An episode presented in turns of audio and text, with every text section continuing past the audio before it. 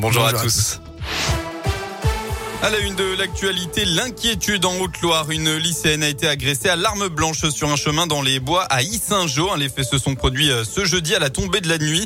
Elle venait de quitter le lycée Emmanuel Chabrier et l'individu lui aurait porté plusieurs coups.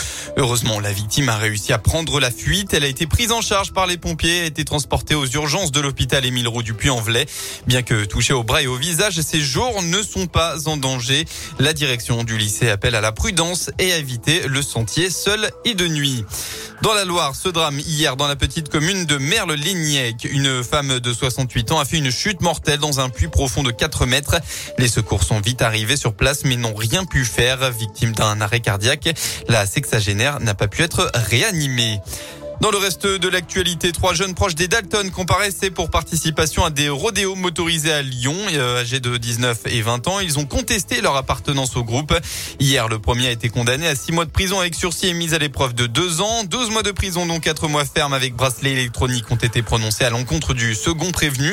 Son véhicule a d'ailleurs été confisqué. Il a également l'interdiction de paraître à Bron et dans le 8e arrondissement de Lyon et même de passer son permis de conduire. Enfin, le troisième, mise en cause, a été euh, des condamné à six mois de prison ferme. En sport, du rugby, l'ASM en territoire hostile. Après la trêve internationale qui a vu la France battre les All Blacks, le championnat de top 14 reprend ses droits ce week-end. Les Clermontois se déplacent à Perpignan à l'occasion de cette onzième journée. Alors sur le papier, la rencontre semble assez déséquilibrée. L'ASM vise une qualif pour les phases finales alors que les Catalans viennent de remonter en première division et n'ont qu'un seul objectif, le maintien.